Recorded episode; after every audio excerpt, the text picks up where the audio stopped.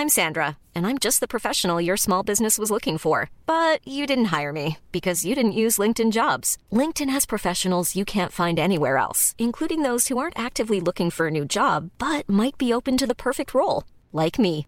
In a given month, over 70% of LinkedIn users don't visit other leading job sites. So if you're not looking on LinkedIn, you'll miss out on great candidates like Sandra. Start hiring professionals like a professional. Post your free job on linkedin.com/people today.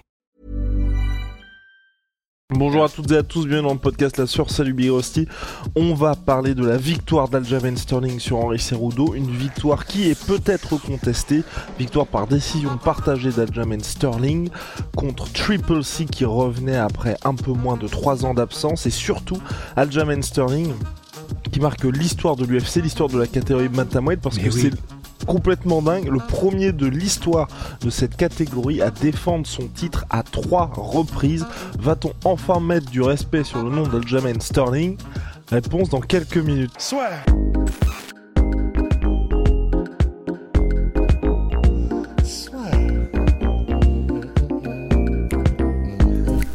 Paris sur le MMA avec une ibet. Quelle sera l'issue du combat? Une soumission? Un chaos? Paris sur les meilleures cotes avec une bête. Mais Hostie, on en pense quoi de la victoire d'Aljamain Sterling contre Henri Cerudo Combat extrêmement serré, c'est pour ça que moi je ne parle pas de vol. Toute la salle, moi y compris, pensait que Henri Cerudo avait fait le travail. Mais quand je dis que je pensais qu'Henri Cerudo avait fait le travail, j'étais 3 rounds à 2 en faveur d'Henri Cerudo. Finalement, les juges ont donné 3 rounds à 2 en faveur de Sterling. Donc c'est pour ça que pour moi, on peut pas parler de vol à ce niveau-là. C'est pas un mec qui écrase le combat et qu'ensuite perd à la décision. Non, c'est un combat serré. Ça peut aller d'un côté ou de l'autre. Et vous avez bien vu, même si vous êtes fan d'Henri Cerudo, à la fin du combat, Cerudo pense avoir fait le travail, mais ne crie pas au scandale parce que le combat était extrêmement serré. Les deux gars ont été amenés au sol. Il y a eu du contrôle de chaque côté et ils se renvoyaient vraiment la balle. Ouais, c'est pour ça. C'est quoi qu'il arrive, le résultat m'aurait satisfait parce que même au sein des rounds, chacun avait des moments forts et euh, chacun avait des, moments bien à eux, que ce soit debout, en lutte, au sol, etc. Donc ça, c'est vrai que le résultat m'a pas choqué. En fait, moi, ce qui m'a, ce qui m'a fait super bizarre, c'est que Aljamain Sterling, j'ai l'impression qu'il aurait pu se rendre les choses beaucoup plus faciles, en fait. J'ai pas compris. Moi, j'ai cru à un moment donné qu'il s'était pété les mains parce que au début du combat, il avait un super succès en travaillant bien à distance parce qu'il avait un énorme avantage d'allonge qu'il a parfaitement utilisé. On voyait Cerudo qui était un peu aux fraises, on voyait et en fait, il y a des moments où je me suis dit, soit c'est des mauvaises décisions de Sterling qui a peut-être été un peu à l'ego. Par exemple, tu sais, je crois que c'était au deuxième ou troisième round, les moments où il a spammé les takedowns sans même les setups, sans même les amener ou essayer de les masquer. Et du coup, il se retrouvait à chaque fois à quatre pattes euh, à défendre et à se faire presser la nuque, là, la fameuse, les fameux disques dont parlait Joe Rogan, artificiels. Et et il y a des moments où je me suis dit, mais pourquoi est-ce qu'il fait ça alors que il y a des moments où l'inertie qu'il avait réussi à mettre en place pour moi, c'était évident que jusqu'à ce que Cerudo s'adapte, bah, ça aurait été probablement le plus efficient de rester sur ça. Et en l'occurrence, le fait de d'avancer, parce qu'il y a eu ça aussi, quand il reculait, etc., bah, il, avait, il avait beaucoup moins de succès, et Cerudo a commencé à trouver un peu son rythme quand c'est Sterling qui a, qui a commencé à, à virevolter un peu et à reculer. Et j'ai pas compris ça, parce que vraiment, le succès qu'il avait avec son anglaise, et en étant vraiment, tu sais, assez vif dans, dans la manière dont il piquait, et puis en plus, très bonne utilisation des low kicks aussi. Et, ça, il, je sais pas, il a, voulu tester différentes choses, j'ai l'impression. Alors oui, Cerudo s'adapte, mais là, vraiment, moi, ça m'a marqué comme étant Sterling qui a une voie très simple vers le succès jusqu'à ce que Cerudo s'adapte et qui décide de juste tenter d'autres trucs. Et ça m'a, vraiment fait super bizarre. À un moment donné, il a carrément arrêté d'utiliser son anglaise, il a carrément commencé à reculer. Et alors oui, il a eu du succès en lutte, et ce qui était incroyable, no- notamment surtout en lutte contre la cage, alors que euh, Cerudo était plus euh, à l'aise et mettait ses takedowns quand il était en lutte à l'ouvert, c'est-à-dire euh, vraiment au centre de l'octogone. Donc ça, c'était assez intéressant. Euh, il a réussi à maintenir au sol et à faire, il a pas soumis, mais et à faire ce qu'il fait d'habitude avec Henri Cerudo, Aljamain Sterling sur certaines séquences, ce qui était hallucinant quand même quand on y pense, quand on pense que c'est Cerudo en face. Mais de manière générale, c'est impressionnant pour un mec qui a eu le titre quand même par disqualification, qui se retrouve le plus grand de tous les temps ou presque, en tout cas en termes de statistiques, là, en termes de défense de titre, c'est quand même du délire. Mais très bizarre, j'ai trouvé Sterling. Entièrement d'accord, Big Rusty. Entièrement d'accord avec ce que tu dis sur Aljamain Sterling, même si en face il y avait Cerudo qui ne démordait pas. À aucun moment on a eu un Henri Cerudo qui était aux fraises. Justement, à chaque fois euh, que le round lui échappait ou qu'il y avait un round, il revenait Henri Cerudo pour mettre soit la pression, soit pour justement avoir du succès aussi. Et j'ai trouvé, enfin, tu vois, il y a eu un petit peu des, des moments qui m'ont rappelé le combat contre Moraes parce que tu as rappelé le très bon travail en leg kick de Aljamain Sterling. On voyait que Cerudo, malgré ça, il n'y avait pas vraiment de ralentissement de sa part. Hein. Même si visuellement, vous avez pu voir le combat euh, sur sa jambe était particulièrement marqué, mais il ne ralentissait pas du tout Henri Cerudo et je pense même pour ma part qu'il arrache le cinquième round. Ouais, ouais, c'est, vraiment possible. C'est, toujours difficile à juger, encore plus dans le feu de l'action. Mais ouais, c'est, il est tellement bon pour ça, Cerudo. Il ne lâche jamais et il est capable de réfléchir à ce qu'il fait en même temps qu'il le fait. C'est pour ça qu'il est très fort, quoi. C'est effectivement au fur et à mesure du combat, il commençait à trouver un peu plus son, à trouver un peu plus son rythme. Que ce soit par Sterling ou pas, mais c'est aussi par la compétence de Cerudo, il a réussi à vraiment trouver ses ouvertures, même pour les mises au sol, etc. Je crois même qu'elle c'est au cinquième round ou au quatrième où c'est justement sur un kick de Sterling qui l'attrape, qui réussit à le mettre au sol aussi. Donc euh, c'était ouais non c'est très serré. Je, voilà pareil c'est pas un vol ni rien du tout et c'est Cerudo qui a fait. Lui-même a avoué que euh, à la fin tu sais dans l'interview post-fight que il s'attendait juste pas à ce que Sterling soit aussi solide et, euh, et, il pensait avoir vu des ouvertures qui finalement il a pas réussi à les exploiter autant qu'il aurait voulu, c'est ce qu'il a dit. Et donc voilà, c'est moi, c'est pour moi c'est un peu ça en fait. Là, le, sentiment général, c'est Très beau combat déjà, enfin on aurait pu commencer par là, extrêmement complet des deux côtés, il y en a eu de tous les côtés, lutte, clinch, sol, debout, tout, enfin vraiment euh, les pieds, les mains, les coudes, les genoux, euh, gros genoux de, de, Sterling aussi, enfin vraiment en clinch il était, il y a eu des phases où il était, il était vraiment à l'aise, mais, mais voilà, juste une sensation de, je sais pas, Sterling qui parfois t'as l'impression qu'il part un petit peu dans, dans, dans ce qu'il veut faire, dans sa tête, alors qu'il pourrait se faciliter la tâche. Pour moi, c'est vraiment ça qui ressort. Après, peut-être qu'il y a eu aussi ce côté. Enfin, moi, ce que je pense aussi dans le combat, les deux ont été ces deux gars qui ont l'habitude de dicter un petit peu le rythme du combat et d'accélérer au fil des rounds. Et au bout d'un moment le mec en face soit il le brise ou soit le gars n'arrive pas à suivre. Et là j'ai eu cette sensation un peu comme ce qu'il y a eu quand il Cerudo avait battu euh, Dimitrius Johnson pour la deuxième fin la première fois donc lors de leur revanche que les deux ont trouvé un mec de leur niveau dans cette gestion du combat. Parce que justement, de chaque côté, il y a plusieurs fois, on s'est dit, oh mais Cerudo il est un peu mort, oh mais Aljamain Sterling il est un peu mort. mais, c'est juste que je pense que les deux travaillaient tellement en termes d'intensité, ne serait-ce que pour avoir soit réussir un takedown, soit avoir le contrôle, soit réussir à trouver des ouvertures, rien n'était simple pour eux. Donc je pense qu'à chaque fois qu'ils réussissaient à faire quelque chose et que le gars se relevait, parce que même si Sterling il a réussi à avoir du contrôle sur Henry Cerudo, on n'était pas dans Aljamain Sterling contre par exemple où le gars c'est sûr ne se relève pas.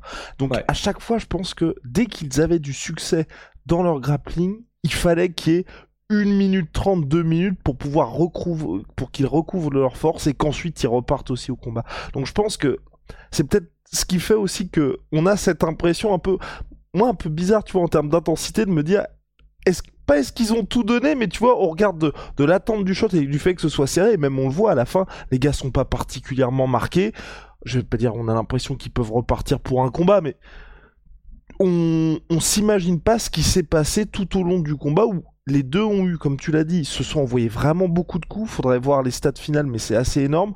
Ont, ont, eu du succès en takedown, ont eu de nombreuses tentatives. Je sais pas si tu peux voir les stats Big Rusty, mais je crois que de, de chaque côté, on est à plus de 10 tentatives de takedown au total. Au niveau du contrôle, les deux ont eu plus de 5 minutes, ont, eu environ 5 minutes chacun. 5 minutes, c'est la durée d'un round. Donc sur le combat, c'est assez mmh. énorme aussi. Donc vraiment, comme tu l'as dit, un combat complet, aussi bien du côté du striking que du côté du grappling. Donc forcément, ça marque mais quand vous voyez physiquement les gars, à part Cerudo, je crois que c'est euh, au niveau de la pommette, euh, pommette euh, droite, je crois. Droite. Ouais, à part la pommette droite, les mecs avaient l'air assez frais. Donc vraiment hyper impressionnant, mais voilà, je pense que c'est ce qui se passe quand vous êtes au plus haut niveau, tout simplement, comme le Dimitri Johnson Cerudo qui était extrêmement serré, mais vous voyez les gars à la fin, on n'a pas l'impression qu'il s'est passé ce qui s'est passé.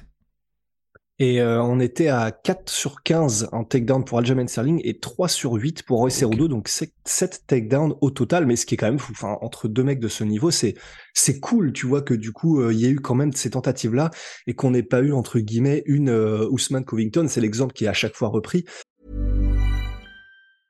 I'm Sandra, and I'm just the professional your small business was looking for. But you didn't hire me because you didn't use LinkedIn jobs. LinkedIn has professionals you can't find anywhere else, including those who aren't actively looking for a new job but might be open to the perfect role, like me.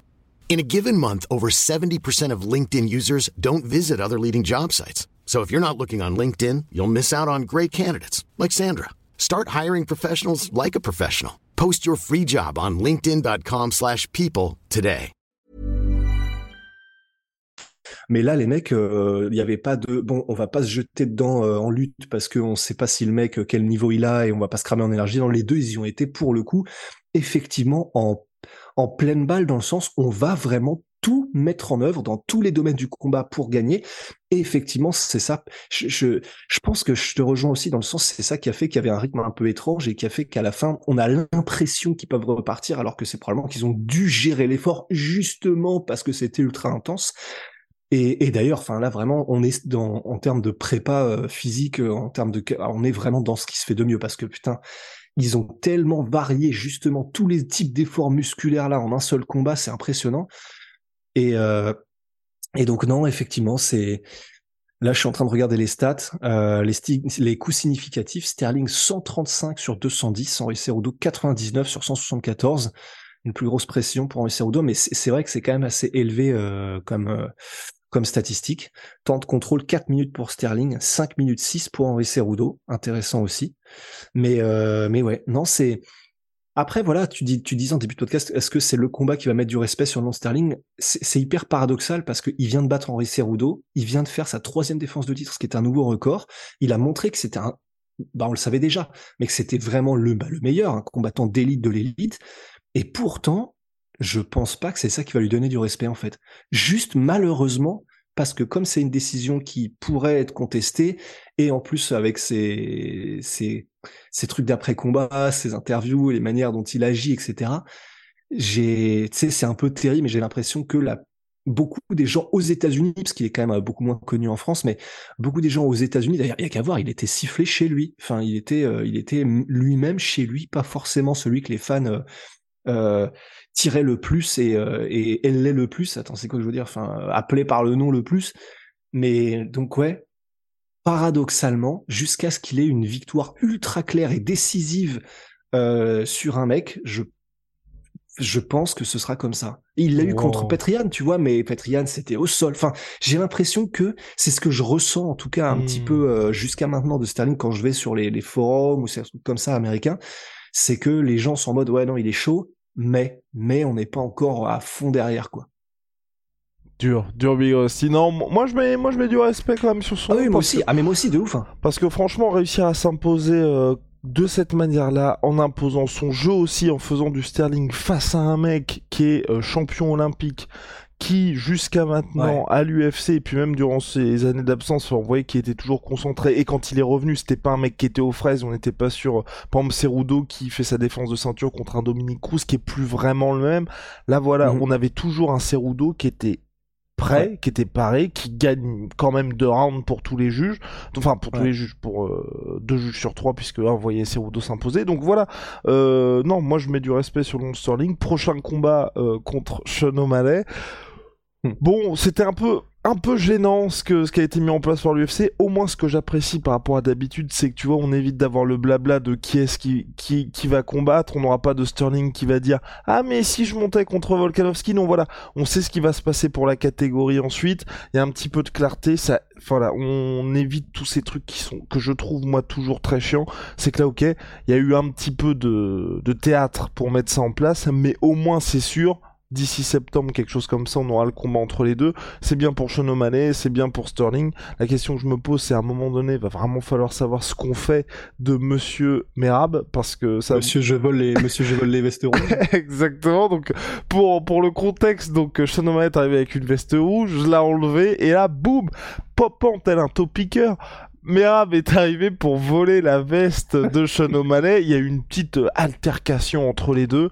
Dana White va certes... ouais. Exactement. Dana White va sûrement en parler en conférence de presse, mais voilà, ça a été un petit peu animé au moins ça apporte un petit peu d'intérêt à cette, euh, on va dire, à cette catégorie, puis ça met euh, la lumière sur ce qui va se passer. Franchement, moi j'aime, moi j'aime bien Sean O'Malley contre Sterling, comme Sean O'Malley mhm. contre euh, Cerudo, quoi qu'il arrive. Moi j'étais fan de ça parce que c'est une opposition de style. Sean O'Malley, on sait que c'est une star et il a validé pour moi avec sa victoire contre Petroyan. Là, ça va être peu importe qui va gagner, c'est parfait parce que si Sterling gagne les, gens vont voir Aljamain Sterling et le découvrir. Si O'Malley gagne, a clairement une nouvelle superstar à l'UFC parce que euh, et on pourra plus rien lui dire. Le combat, voilà, et c'est pareil pour moi. Il y a beaucoup de gens qui pensaient que c'était un vol le combat contre Petroyan. C'est c'est serré, mais c'est surtout pas un vol, et c'est un match-up qui est pas favorable pour lui. Là, Sterling, c'est la même chose, c'est un match-up qui est pas favorable, donc s'il s'impose... Pire même. Et, entièrement d'accord, Big Rusty, et si c'est...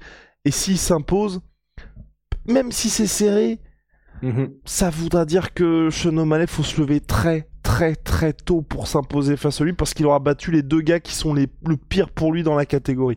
Donc euh, non, moi je dis, moi je dis chapeau bas. Hein. Bah, c'est ah ben parfait et en plus c'est soit Sean O'Malley devient champion et là c'est monstrueux pour l'UFC et puis pour les fans et pour le MMA parce que ça peut être une nouvelle star. Effectivement, si c'est si c'est qui gagne, c'est quand même un gars qui sera à sa quatrième défense de ceinture. Et là, enfin, parce que moi aussi, ça m'avait choqué en fait d'ailleurs voir la stat, parce que tu dis, il y a des tels monstres en fait dans l'histoire bantamweight, euh, que ce soit Dominique Cruz, que ce soit effectivement les, les euh, TJ Dillashaw, etc. Je m'étais dit, bah non, il y a forcément un mec qui a, qui a, qui a plus de, de défense de ceinture. Et en fait, non, effectivement. Donc là, comme le record jusqu'à maintenant c'était deux, défenses de ceinture max, si là Aljo il arrive à doubler ce chiffre et, et donc euh, exploser ce record, en vrai c'est dingue quoi qu'il arrive. Donc c'est parfait ce match. Eh bah parfait Big Rusty, thank you so much. Et puis juste, juste dernier point, juste pour boucler la boucle. En plus, pour Aljamain Sterling, c'est, je, je, tiens à ajouter ça. Ok, à chaque fois les combats sont peut-être pas à la hauteur, le résultat des combats est peut-être pas à la hauteur, mais les noms contre lesquels il s'impose, c'est du très très très lourd. C'est pour ça aussi que moi je mets du respect sur le nom d'Aljamain ah Sterling. Ah oui, ouais. Petroyan, Dillashaw, Cerudo. C'est ouf. C'est incroyable. C'est vraiment, enfin, le, le mec tape les, les plus gros noms, les plus gros noms historiques, j'ai envie de dire, de la catégorie en ça. plus. Et, et, dans leur prime. Enfin, Cerudo, oui, il a 36, mais là, il a montré qu'il n'était pas non plus en perte de vitesse, quoi. Donc, euh, non, non, c'est du délire. C'est pour ça que, oui, je je pense pas qu'il aura le respect qu'il mérite aux States, euh, là où ça compte, entre guillemets, mais les fans hardcore savent effectivement que tu tu peux difficilement quand même dire quelque chose, tu peux lui reprocher de pas finir, tu peux lui reprocher euh, c'est son théâtre, etc. Mais il refuse pas les mecs qui sont chauds et quand il les combat, bah, il les bat tout simplement. C'est vraiment, c'est délirant. Et aussi, euh, le grand écart, comme dirait Ben, euh, comme disait Ben dans la conversation euh, de Henri Cerudo, c'est une des premières fois que je voyais ça, je crois, euh, de défendre un takedown en se mettant en grand écart facial, c'était beau gosse. Hein. Oui, il a quand même fini au sol. Euh... Oui, mais c'était beau gosse. tu t'arrêtes. Shout Sweet Pea, Sweet Protein, moins 30% oui. sur tout My Protein avec le code la sueur. Rusty's completely lost. See ya.